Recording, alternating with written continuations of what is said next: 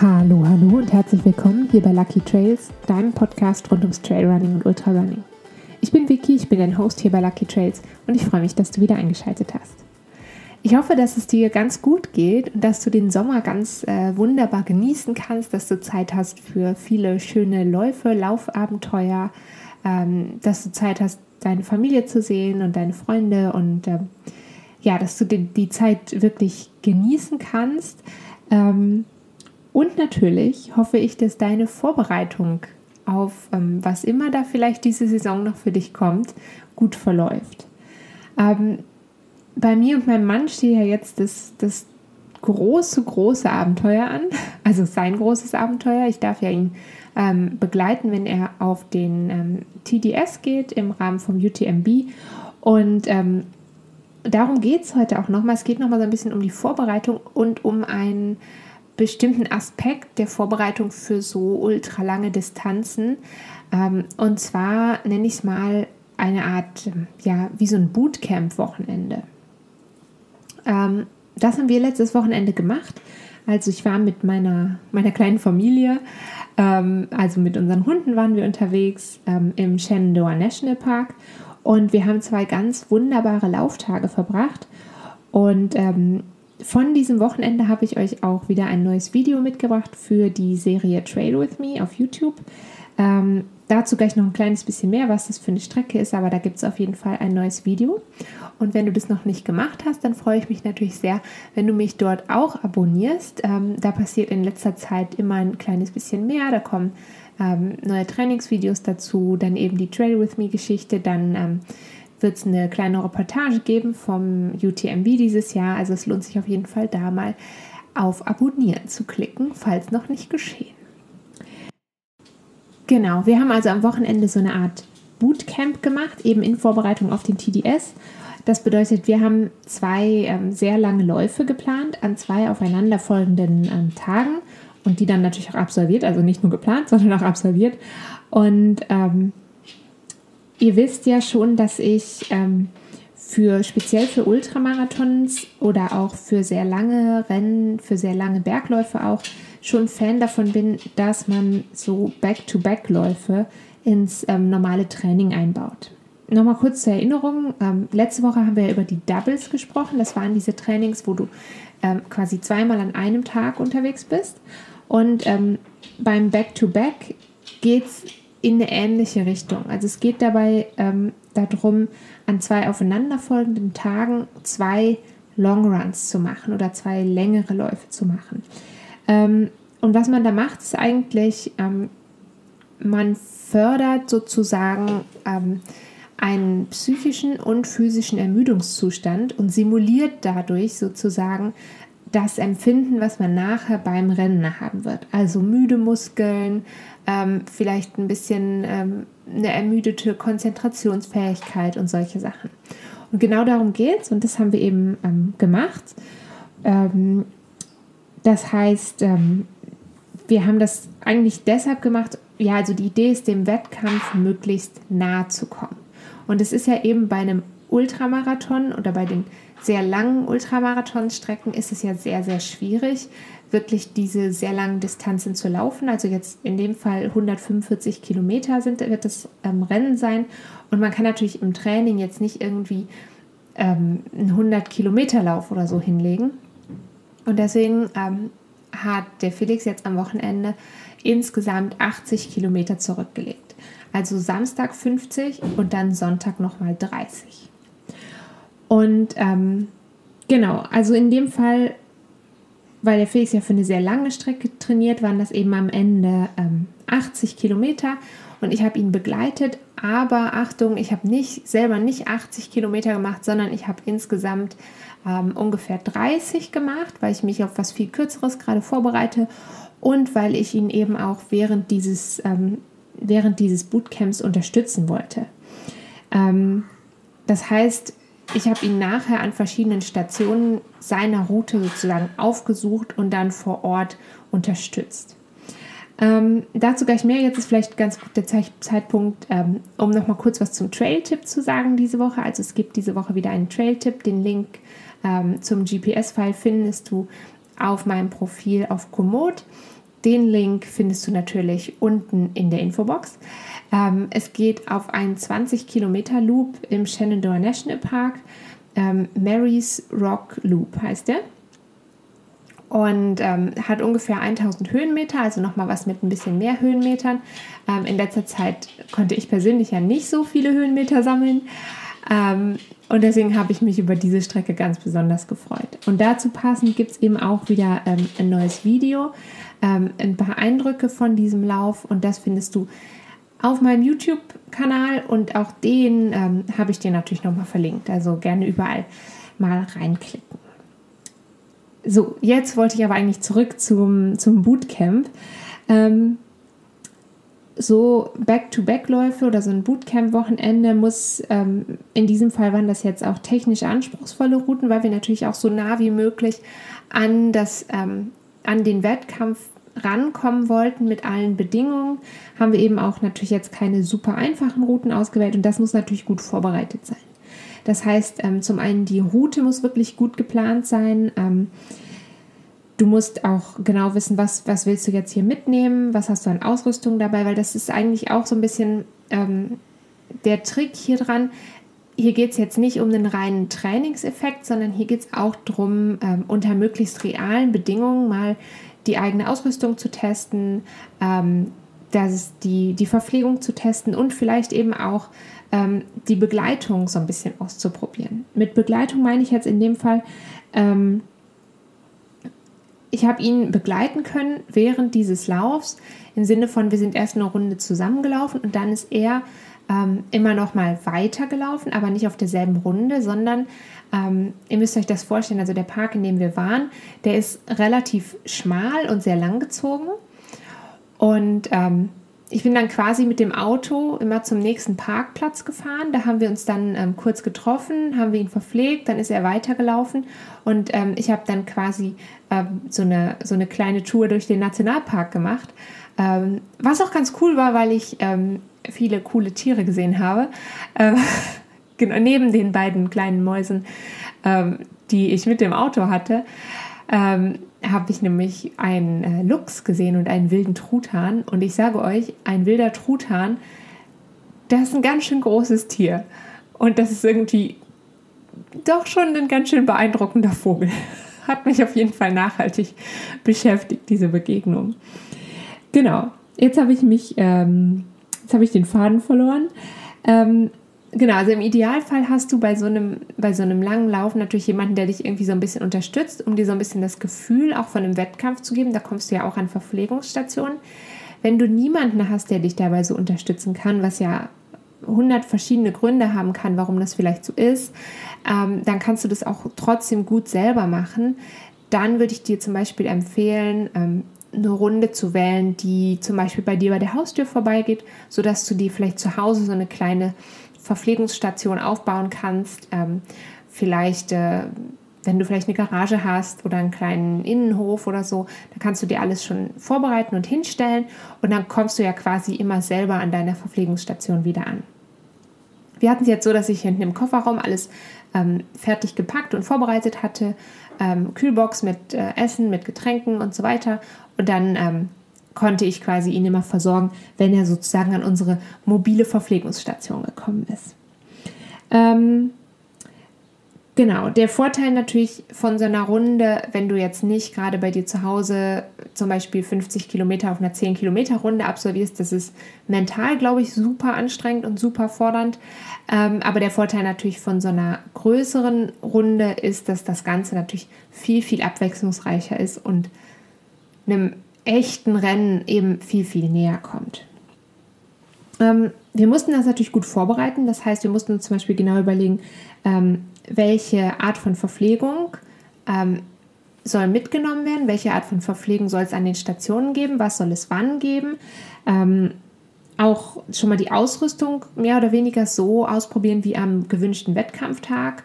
Ähm, also zum Beispiel sowas wie den Rucksack jetzt wirklich spätestens dann wenn man so ein Bootcamp macht, ähm, eben ein paar Wochen vorm Wettkampf, dann ist wirklich der Zeitpunkt gekommen, jetzt sollte man seine Ausrüstung beisammen haben und wirklich sicher sein, hey, mein Rucksack passt mir gut, meine Schuhe passen mir gut, die Kombination Schuhe-Socken ist in Ordnung für mich. Ähm, ich komme mit meinen Stöcken gut zurecht und eben auch die Frage, komme ich mit meiner geplanten Verpflegung zurecht?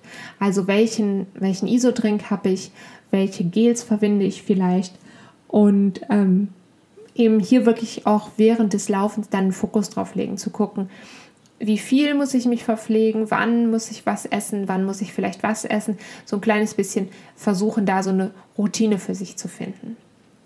Ähm, wir haben jetzt ziemlich genau mit den Sachen gearbeitet, die wir auch für den TDS planen, mit Ausnahme natürlich von den Sachen, die dann an den offiziellen Verpflegungsstationen ausgegeben werden.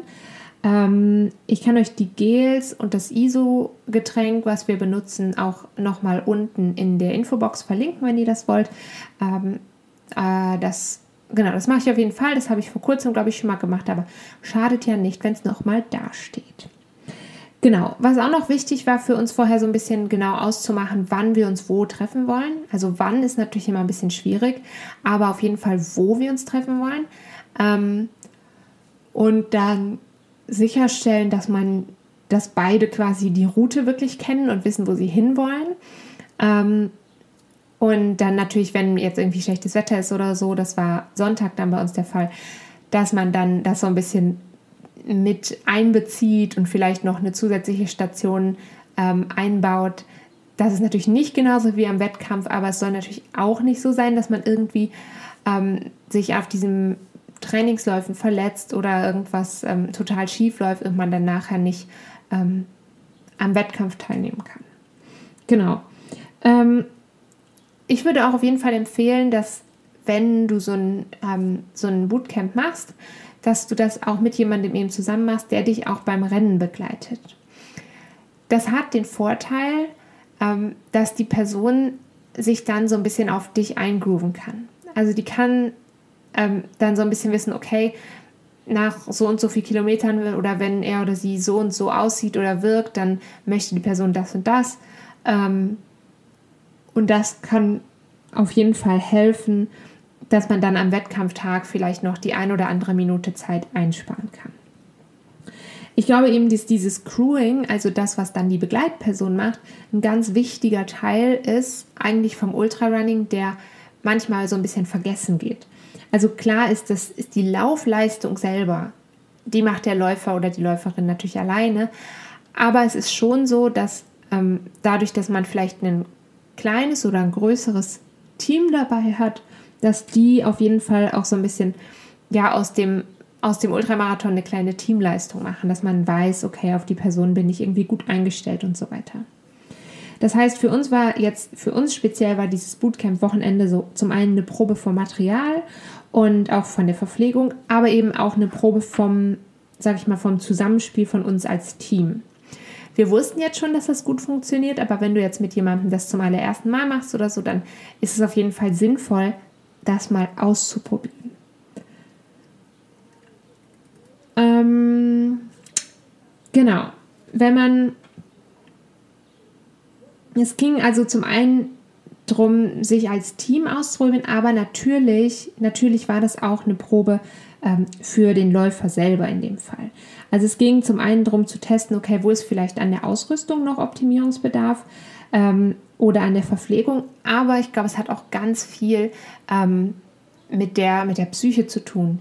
So zu merken, hey, ich bin so gut vorbereitet, ich kann sowas leisten, ich kann so lange Strecken unterwegs sein. Ähm, wenn man sich ja immer nur theoretisch auf so lange Läufe vorbereitet, theoretisch meine ich jetzt, dass man selten so extrem lange Strecken zurücklegt, weil die ja auch extrem zehrend sind für den Körper, ähm, dann ist es eben tatsächlich was anderes, wenn man dann mal da steht und jetzt mal tatsächlich, in dem Fall jetzt 50 und dann nochmal 30 Kilometer läuft. Ähm, das waren jetzt auch, wir haben natürlich versucht, so die bestmöglichen Bedingungen zu finden. Ähm, die waren jetzt wettertechnisch, war der Samstag super, wirklich super gut. Ähm, Sonntag war es nicht so gut. Es hat na, nicht so gut ist ein bisschen untertrieben. Es hat geschüttet. Es hat geschüttet wie aus Eimern. Ähm, ich glaube aber, dass es im Nachhinein auch gar nicht so schlecht war, weil das natürlich auch so ein bisschen, ähm, ja, die, die Psyche so ein bisschen nochmal gefordert hat und gesagt hat, hey, jetzt, jetzt heißt es hier mal durchbeißen und durchziehen, weil das kann dir ja auch passieren auf einem Rennen. Ähm, das sind 100, in dem Fall jetzt sind es 145 Kilometer. Da hat man 44 Stunden Zeit für. In 44 Stunden kann das Wetter sich halt auch schon mal ändern. Und deswegen war es natürlich ganz gut, so verschiedene Wetterlagen auch aus, ausprobieren zu können. Aber klar, das ist was, was man, sage ich mal, nicht wirklich steuern kann. Ähm, ich glaube, der Samstag ähm, war noch zum Loslaufen her eigentlich ganz okay und der Sonntag war dann wirklich eben diese Herausforderung. Man hatte dann müde Beine. Ähm, es fing dann eben nach einer Stunde wirklich tierisch an zu schütten. Und dann heißt es natürlich auch, und das ist natürlich ganz, ganz wichtig, wenn du jetzt hier in einem Trainingswochenende bist, ähm, dass du jetzt nicht versuchst, auf Teufel komm raus, immer auf jeden Fall weiterzulaufen, sondern auch so ein bisschen abzuwägen, okay, ähm, wo ist jetzt hier vielleicht ähm, der Punkt, wo ich besser aussteige, damit ich mich nicht verletze, damit nichts passiert.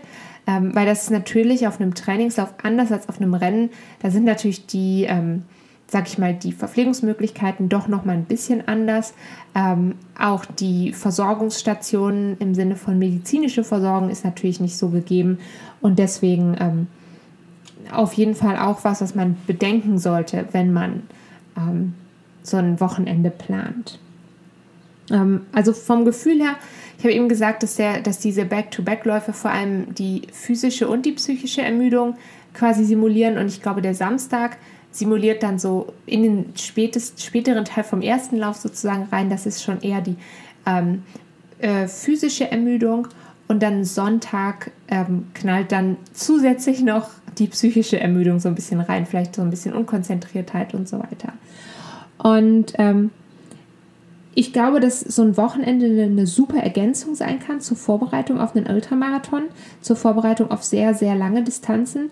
Ähm, ich glaube, wenn wir von wirklich sehr langen Distanzen sprechen, also ich sage mal so um 100 Kilometer und noch mehr, dann ähm, würde ich auch sagen, ist so ein Bootcamp Fasten fasten muss, dass man es einfach mal gut ausprobiert hat, dass man seine Ausrüstung getestet hat, dass man seine Verpflegung getestet hat und so weiter.